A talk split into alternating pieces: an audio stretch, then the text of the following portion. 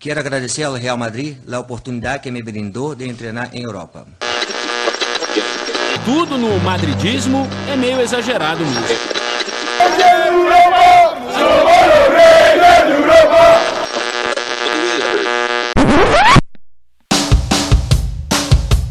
Olá, madridistas! Estamos aqui com mais um Mundo Segundo os Madridistas e eu sou a Santim. Estamos aqui com o Cláudio.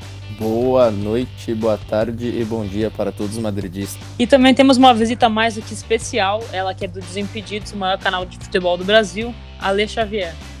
Salve, meu povo! Satisfação enorme estar aqui participando com vocês. Muito obrigada pelo convite, hein? Ale, queria saber de você quando que começou essa sua paixão pelo futebol? Quando que você começou a jogar? Quem são as suas inspirações? É, eu comecei a jogar bem cedo. Eu, eu sou do interior aqui de São Paulo. É, comecei a jogar num clube da minha cidade, mais por lazer, assim. Minha mãe me, deixava no clube para fazer um monte de esporte, inclusive balé. Só que eu não gostava muito e eu saía da aula do balé, descia para o campo, ficava brincando com os meninos. Então minha paixão começou ali quando eu era muito pequena. E eu comecei a gostar do negócio, né? Comecei a jogar mais. É, comecei a treinar, a participar de campeonatos do próprio clube masculino, eu era a única menina. Isso só foi aumentando, aumentando, aumentando. Um dia eu decidi que eu queria tentar jogar profissionalmente, né? É, e, e engraçado que naquela época, lógico, a gente tinha meninas jogando na seleção, mas a gente não, eu pelo menos, né, ainda mais no interior, não tinha muito acesso a elas, então não tinha como me inspirar é, numa Cristiane igual as pessoas conseguiram se inspirar vendo essa Copa, por exemplo. Então, os meus grandes ídolos foram homens. Então, Ronaldo, é, o Ronaldo para mim sempre foi meu jogador favorito. Então, eu, eu, eu me espelhei muito nos meninos para jogar pela falta de visibilidade no futebol feminino. Você chegou a receber muita represália, como você disse que era a única menina que jogava entre todos os meninos?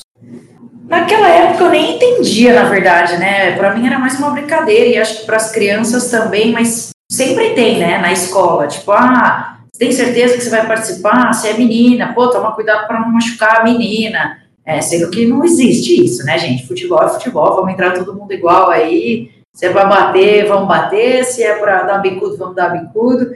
Mas eu acho que é, é mais por esse lado de, é, de, de, de colégio mesmo, sabe? Não, não no próprio campeonato do clube. Porque não tinha como, né? Eu treinava com os meninos, então na hora da divisão eu estava dentro do campeonato com certeza, mas na escola um pouco sim. É, comigo aconteceu mais ou menos a mesma coisa. Quando eu comecei a jogar, os meninos ficavam assim: não, mas não pode bater nela, não pode encostar, não sei o quê, porque a menina não vai marcar. Eu falei: gente, não é assim, senão a gente não vai jogar bola. Aí depois da primeira bicuda que eu dei em alguém, eles começaram a, a não pegar mais leve comigo e jogaram direito. É, é verdade. Eu tenho uma história que um menino falou: ah, não, você não vai jogar. E ele era muito pequenininho, eu era maior que ele. E meus amigos contam que eu fiz ele chorar, assim, de, por pressão mesmo. Falar, como assim eu não vou jogar? Blá, blá, blá. Comecei a apavorar o moleque, e ele chorou e saiu fora, e eu continuei jogando. Maravilhoso, né? Maravilhoso. Não, com certeza, isso não importa. E nessa época que você tentou jogar profissional, você é, jogou um tempo no clube, você parou? Como é que aconteceu essa história?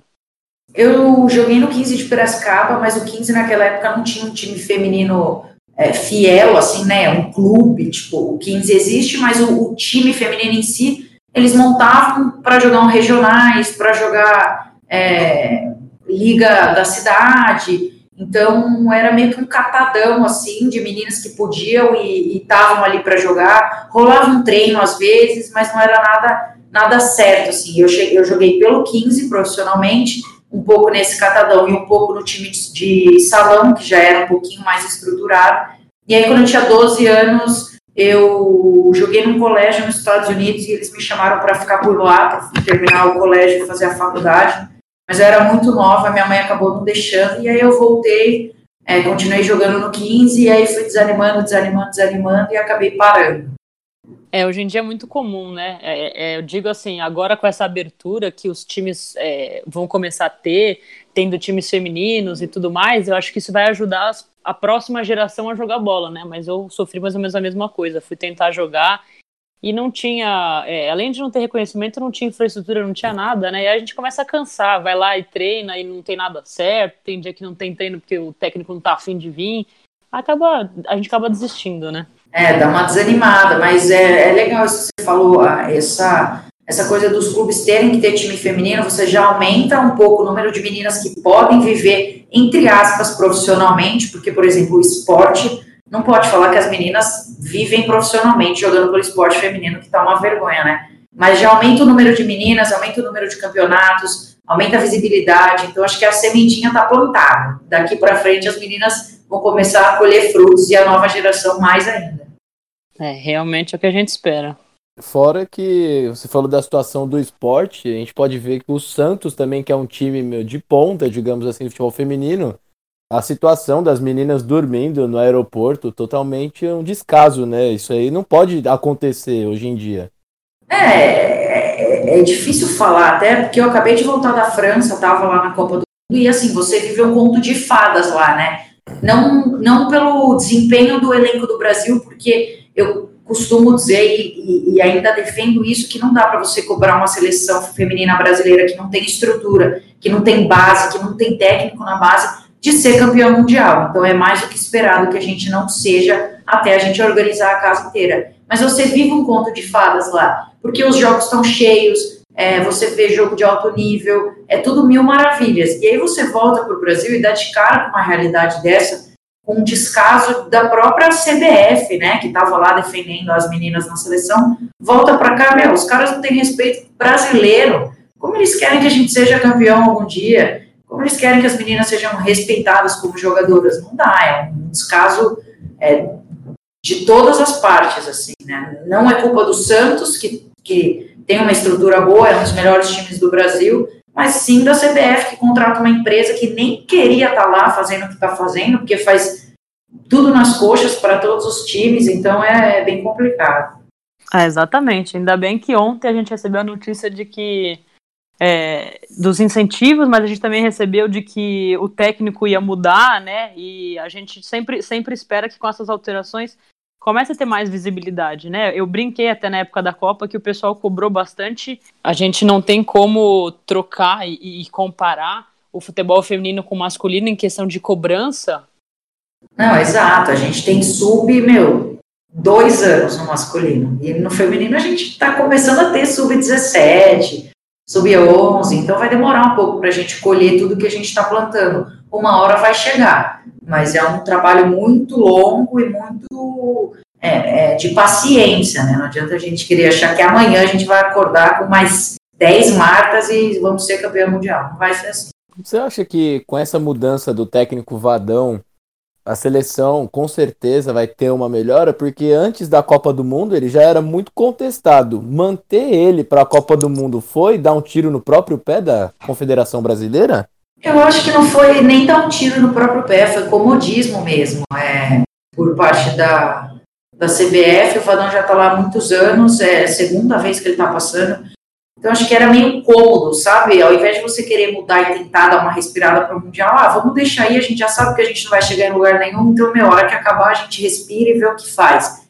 Foi meio que isso. E assim, eu não acredito que só tirar o Vadão, tipo, elimine os nossos problemas. Muito pelo contrário. A pessoa que vai entrar, todo mundo fala, ah, se entrar alguém que bata no peito, que bata de frente com a CBF. Gente, as pessoas entram e às vezes não conseguem bater de frente. É isso também que a gente tem que entender um pouco. A Emily foi um pouco isso. A Emily tinha tudo para ficar mais tempo na seleção e não conseguiu porque ela fez coisas que não agradavam a CBF. Então, minha amiga, um beijo, tchau. Você não é bem-vinda e bem-vista aqui.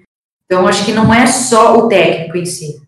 É, exatamente. Eu, eu concordo totalmente com você. E trocando um pouquinho assim é, da sua relação com o futebol, eu queria saber como é que foi de você acompanhar e gostar de futebol até você chegar no canal do Desimpedidos. Nossa, foi uma longa estrada, na verdade. Quando eu assisti de jogar futebol, eu desanimei. Não mais, eu sou São Paulina e eu era São Poxa, acompanhava todos os jogos.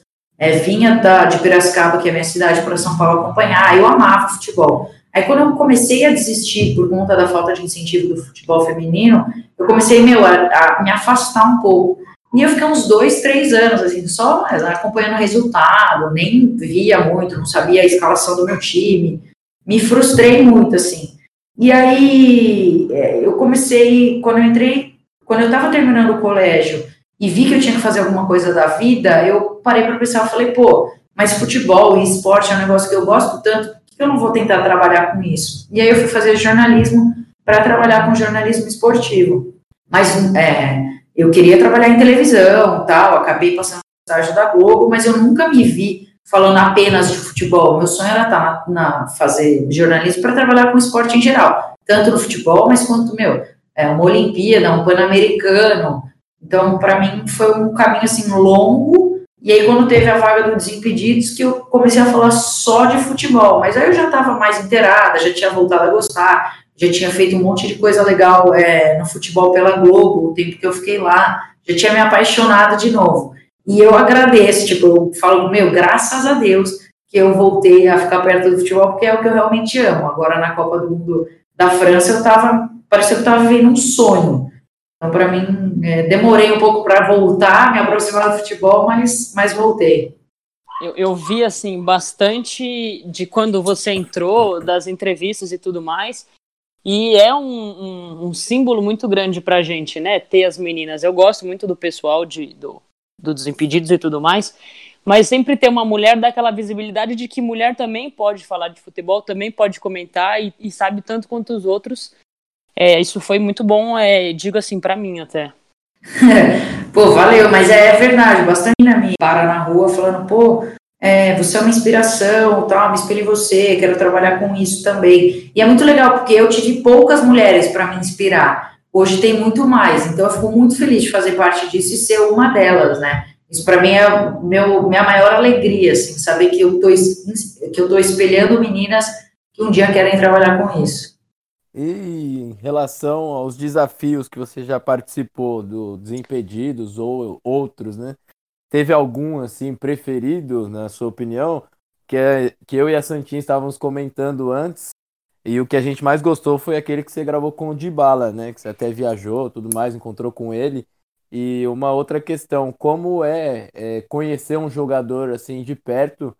Como que é a personalidade dele? Ele era um cara gente boa, porque muita gente mostra uma coisa em frente às câmeras, mas por fora é outra, né?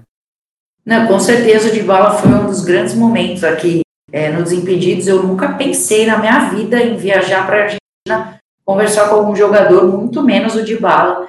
Então, com certeza foi um dos grandes momentos, assim, que me marcaram muito e me fizeram parar para pensar, falar, caramba, olha o que eu estou vivendo, olha onde eu estou. É, isso que você comentou também, é muito engraçado, porque o jogador, ele é igual no mundo inteiro, assim, falando genericamente, né? Porque é isso, o Dybala, ele é muito gente boa, ele é muito engraçado, ele é moleque pra caramba, brinca, pô, fora da câmera tava zoando todo mundo e tal, mas aí quando liga a câmera, ele é aquele jogador que responde as perguntas que, que ele, neutra, assim, sabe? Sem criar polêmica, sem dar uma zoada. É, infelizmente, tá? Não só ele, mas todos os jogadores, a maioria é assim, né? Se a gente pudesse ver realmente os jogadores como eles são fora das câmeras, ia ser muito mais legal o futebol. Mas, pô, foi muito legal gravar com ele. Ele, inclusive, quando acabou a entrevista, ele me deu uma caneta e a gente não filmou, tipo, não tinha nenhuma câmera pegando meu pé, mas ele me deu uma caneta e ficou me aloprando depois. Você acha que essa, esse tratamento que os jogadores têm hoje em dia frente às câmeras vai muito das assessorias de imprensa? Porque a gente sabe que antigamente o futebol, os jornalistas tinham muito mais acesso, muito mais liberdade para fazer as reportagens, para falar com os jogadores. Hoje em dia a gente sabe que passa tudo pela assessoria de imprensa. Então você acha que eles são assim, mais ou menos uns robôs, vamos dizer assim?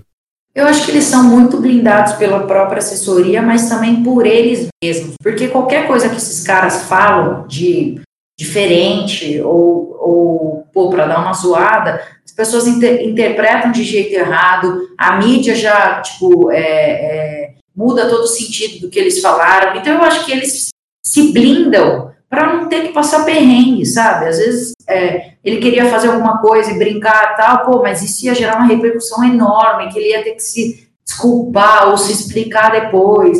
E aí o cara simplesmente prefere, meu, ser neutro para não ter problema fora dali. Ele responde tudo ali e pronto, acabou, próximo, entendeu?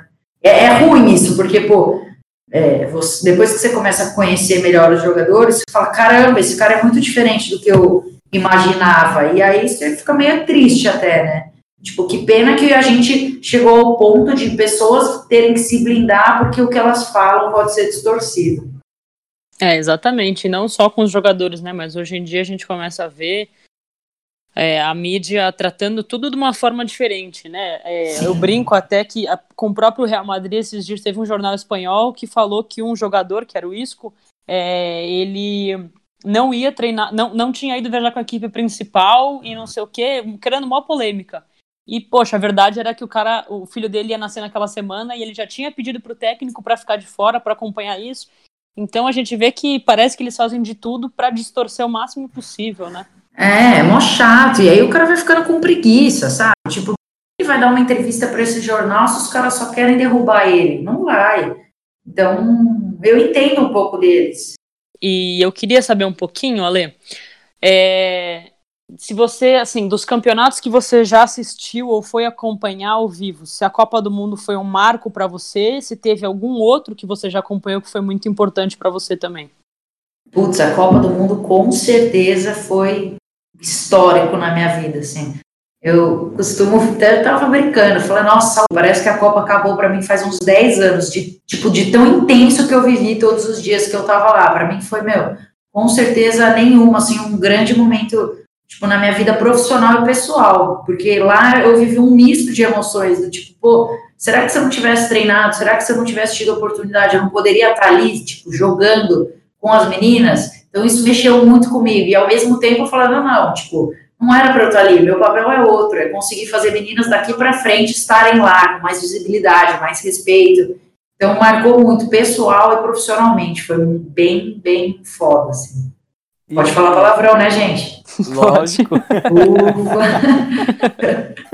e eu gostaria de saber se você ficou bem impactada com a relação dos públicos, né? Porque a gente nunca não via os estádios cheios antigamente, mas nessa uhum Nessa Copa do Mundo, a gente viu os estádios lotados em todos os jogos e os países fazendo a festa. Então, eu queria saber uhum. para você como que foi isso para você.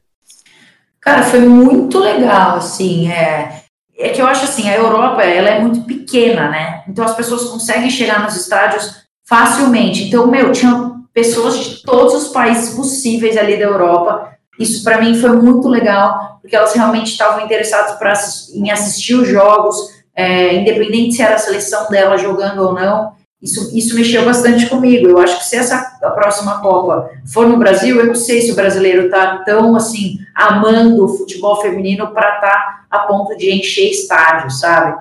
É, mas com certeza é muito importante. Foi um marco muito importante ver todos os estádios com bastante público, ver jogo esgotado sem ser nas fases finais. Tipo, tinha jogo na fase de grupo esgotado. Isso é muito legal e é muito importante não só é, para quem gosta do futebol feminino, mas para as jogadoras também, para elas entenderem que, pô, é, elas também estão sendo valorizadas, o mundo está vendo elas, isso é bem legal.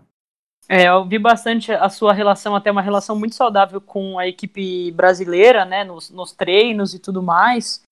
E é, é, muito legal isso, porque as pessoas começam a se espelhar e falar, poxa, sabe, é, tem como eu chegar ali, tem como eu treinar e chegar, porque a gente consegue ver mais de perto, mais do que a televisão mostra, né? Sim, é, foi assim, é, as meninas têm muita abertura, elas são muito acessíveis, é totalmente outro mundo, é muito diferente do masculino que, pô, o cara não pode sair na rua para comprar água, sei lá, enfim. Mas as meninas podem, elas andam, passeiam na cidade quando elas estão de folga. É um mundo diferente, assim, elas são super acessíveis nos treinos, é, no, no, na arquibancada. A Erika, que estava machucada, assistiu o jogo da arquibancada, eu assistia com ela. Então é um outro mundo, assim. Quando que um cara do futebol masculino vai poder assistir um jogo na arquibancada? Nunca. Nem, ele nem quer, na verdade. Essa que é a grande, que é o grande ponto, assim. Então acho que a gente tem que também aproveitar um pouco é, que o futebol feminino não é tão blindado e mostrar tudo que a gente pode e consegue dali, entendeu? Pô, elas treinam pra caramba, elas é, se dedicam, são atletas, então por que não mostrar esse lado também? Que era mais ou menos a minha missão ali, né? Mostrar, tipo, o olhar do torcedor como quem admira. Eu ficava no treino, gente, de boca aberta, eu falava, gente, o que eu tô fazendo aqui? No treino. Tá eu aqui e a Marta aqui do meu lado. Eu ficava em choque. É, é sério, parece mentira, mas não. A parte mais legal para mim da Copa era jogo. Então eu ia no treino todos os dias e ia no jogo. Tipo, eu não queria conhecer as cidades, nem nada, tava nem aí. Eu só queria ir pro treino, tipo, como fã mesmo, como quem senta ali, meu, só fica admirando. Isso para mim é muito legal. E agora eu queria mudar um pouco a chave, mas também já mantendo a mesma linha. É, eu gostaria de saber dos campeonatos que você já acompanhou assim em loco, se a Copa do Mundo para você foi o mais emocionante ou se teve algum outro que te marcou de alguma forma.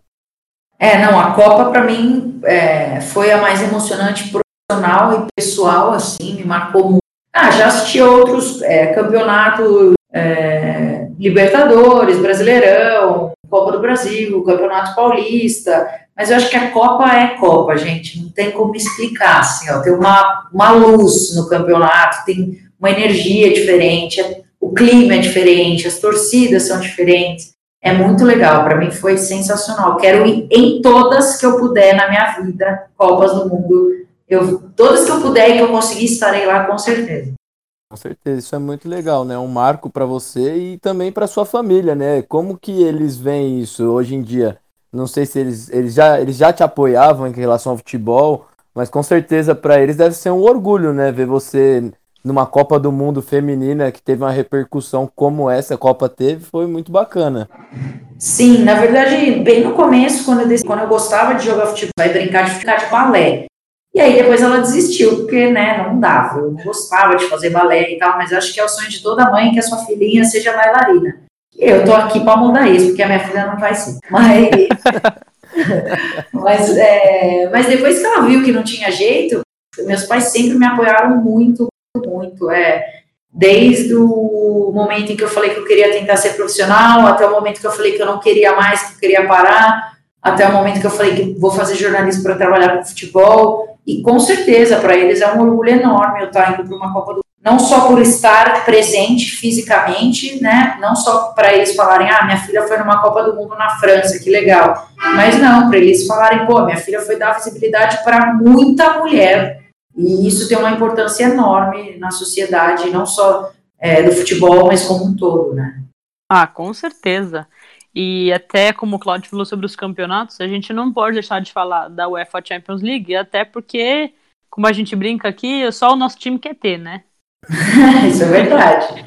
E aí eu queria até saber um pouquinho se você tem é, alguma vontade ou tem algum time que você acompanha feminino que joga Champions League, né? Que recentemente a gente teve até a final entre o Lyon e o Barcelona. O Lyon é um time é, espetacular e gigante.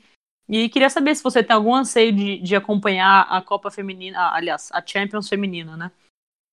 Sim, eu acho, pô, eu acho irado. Eu, na verdade, eu não tenho nenhum time do coração na Europa, não só no feminino como no masculino, mas eu gosto de acompanhar bastante os brasileiros, então, é, pô, se tem alguém jogando e é brasileiro, eu costumo assistir. Eu torcia muito por Barcelona por, causa, por conta da Andressa Alves, né, que pô, a gente é bem próximas, então eu tô sempre torcendo e acompanhando é, os campeonatos dela, mas com certeza, eu acho que assistir uma Champions feminina, para mim, vai ser também uma grande conquista, é uma coisa que eu quero muito, e eu quero muito ver o time é, do Lyon jogando de perto, porque, meu, elas são sensacionais, é um puta time, é uma puta estrutura, não só dentro de campo, mas eles têm é, preparo, o preparo deles psicológico é muito bom. Eles têm coach, por exemplo, ah, eles, eu estava conversando com a Rosana, é, que foi jogadora da seleção e hoje em dia é, faz vários cursos para ser é, treinadora, e ela estava me contando, meu, tipo, eles têm como se fosse um coach para te estudar e falar, bom, o dia que você parar de jogar futebol, você tem aptidão para ser, sei lá, é, vai fazer culinária ou você tem aptidão para falar em público, você pode ser líder, você, putz, não nasceu para ser líder. Isso é muito incrível. Eles enxergam, é, eles enxergam a pessoa e não só a atleta.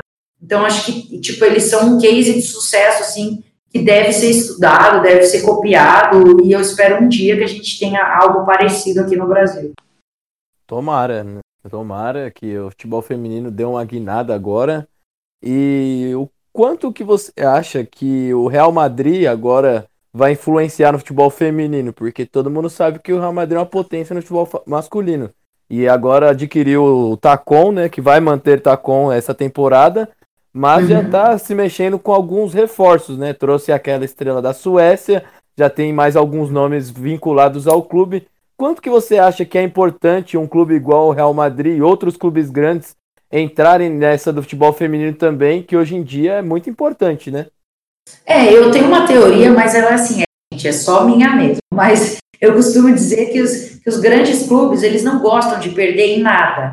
Então, eu acho que eles começarem a ter, pô, o Barcelona tem o feminino, agora o Real Madrid, vai começar a criar uma, uma, uma disputa entre eles, pô, o, Barcelona não vai querer perder para o Real Madrid nem no feminino. O Real Madrid não vai querer perder para o Barcelona. Então, eu acho que essa rivalidade vai ser muito importante para a modalidade, porque aí os clubes vão começar a investir mais, vão começar a dar mais estrutura, mais apoio, mais visibilidade para o futebol feminino. Então, eu acho que tudo isso vai servir para crescer o futebol feminino, não só, pô, o Real Madrid vai vir forte, vai contratar todo mundo e vai ser campeão de tudo. Não, mas ele vai cutucar os outros times para eles também ter, quererem crescer, serem fortes, ganharem. Então, acho que isso só vai alimentar o futebol feminino.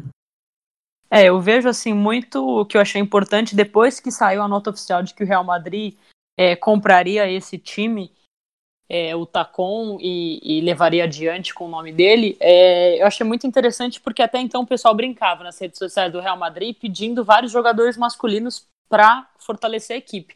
E aí dali em diante começaram a jogar Alex Morgan, a Marta, é, a Cristiane, começaram a jogar vários outros nomes, e aí eu acho que ficou assim, é, já começou a dar uma certa visibilidade, até porque o pessoal começou a descobrir, putz, quem são os nossos rivais diretos no masculino? Ah, o Barcelona e o Atlético de Madrid. Poxa, então vamos ver quantos títulos eles têm e assistir de perto, porque agora a gente quer que o nosso tenha mais do que o deles. É isso, então, ninguém né? vai querer perder essa briga.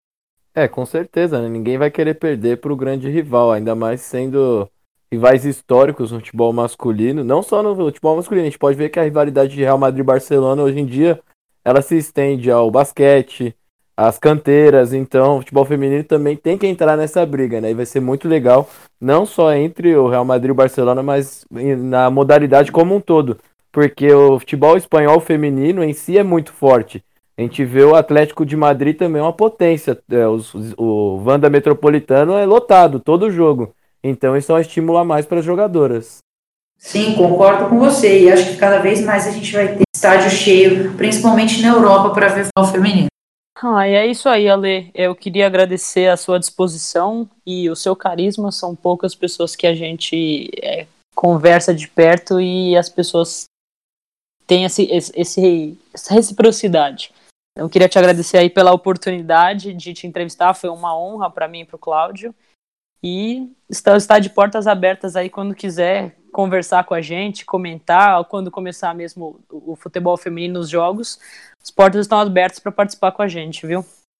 Pô, eu que agradeço. Obrigadão aí por abrirem as portas para eu participar. Sempre bom estar falando de futebol feminino, habilidade. É, acho que o caminho está só começando, temos muito pela frente. Então estamos todos juntos nessa, né? Contem comigo para vocês precisarem. Tamo junto. Obrigadão, Ale. É, com certeza você é uma influência muito grande para as meninas hoje em dia. E tamo junto, vamos aí que o futebol feminino ainda tem muito para crescer. Lembrando que o nosso podcast Segundo os Madridistas, ele vai ao ar toda segunda-feira às 8 horas da noite. E claro que sempre estaremos abertos a sugestões de tópicos na nossa DM, que é aberta a todos os públicos, seja você rival, seja você madridista, estamos abertos a críticas e a todo tipo de sugestão, beleza? Tamo junto, gente. Fiquem com Deus e até a próxima.